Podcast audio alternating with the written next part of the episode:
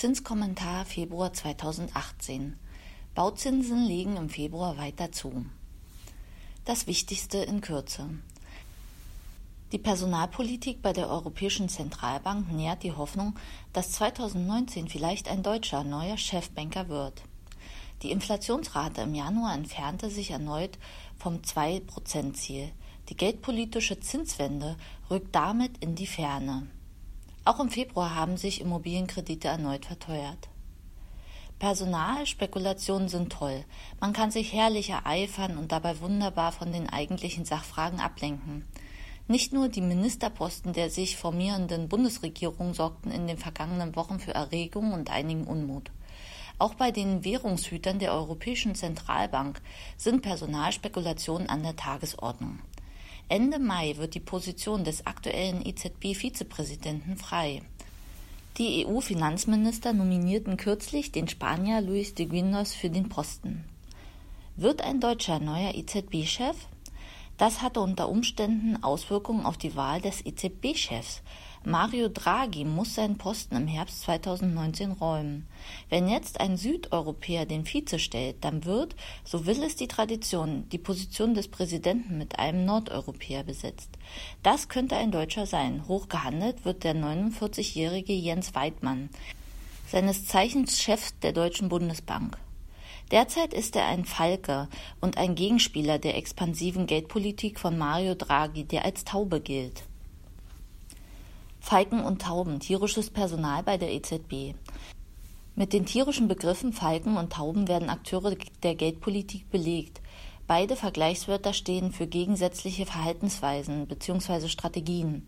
Tauben betreiben eine expansive Geldpolitik. Das bedeutet, sie wollen viel Geld in die Wirtschaft pumpen, um sie zu stimulieren. Tauben sorgen deshalb für geringe Leitzinsen, sie agieren darfisch. Der aktuelle EZB-Präsident Mario Draghi gilt als eine solche Taube.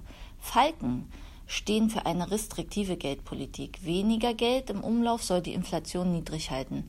Daher erhöhen sie die Leitzinsen. Sie agieren hawkisch.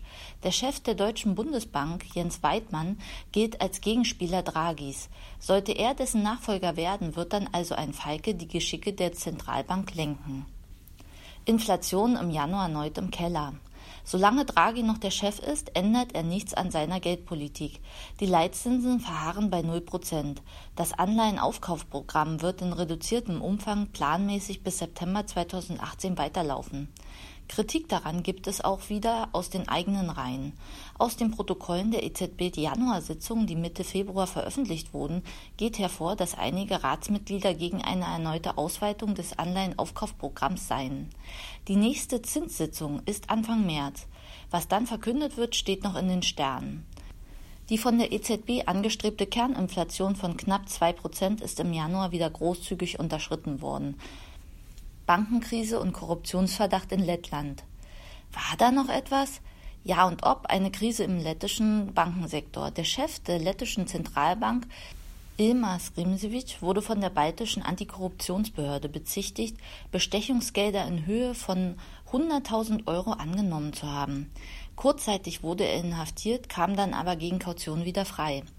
Es besteht ein Amtsausübungsverbot. Rimsevic ist der dienstälteste Zentralbankchef der Eurozone. Seit 2001 steht er an der Spitze der Bank von Lettland. Er selbst bekundete, dass die Vorwürfe ein Komplott lettischer Banken gegen ihn seien. Lettlands Verteidigungsministerium setzte dem Ganzen noch eins drauf. Es handelte sich sehr wahrscheinlich um eine weitreichende Informationskampagne von außerhalb. Mit anderen Worten, ein fremder Staat habe das Thema hochgespült Umso mutmaßt man, das Vertrauen in Lettland zu erschüttern. Als ob das nicht schon ausreichen würde, verstrickte sich die lettische ABLV-Bank in einem Geldwäscheskandal. Die US-Finanzbehörden brachten den Stein ins Rollen. Sie bezichtigte die lettische Bank, Sanktionen gegen Nordkorea zu unterlaufen. Die Strafe, der Zugang zum US-Finanzsystem wurde gekappt. Anleger zogen daraufhin rund 600 Millionen Euro ab.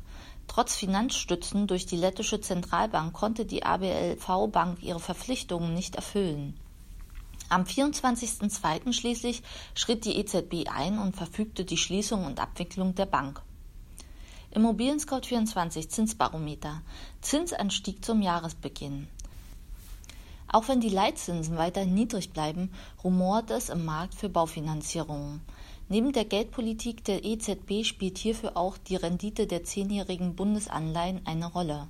Sie ist im vergangenen Jahr um rund 260 Prozent gestiegen von 0,2 auf knapp 0,7 Prozent des Nennwertes. Das zeigt die Tendenz an, auch wenn die realen Werte immer noch sehr niedrig sind.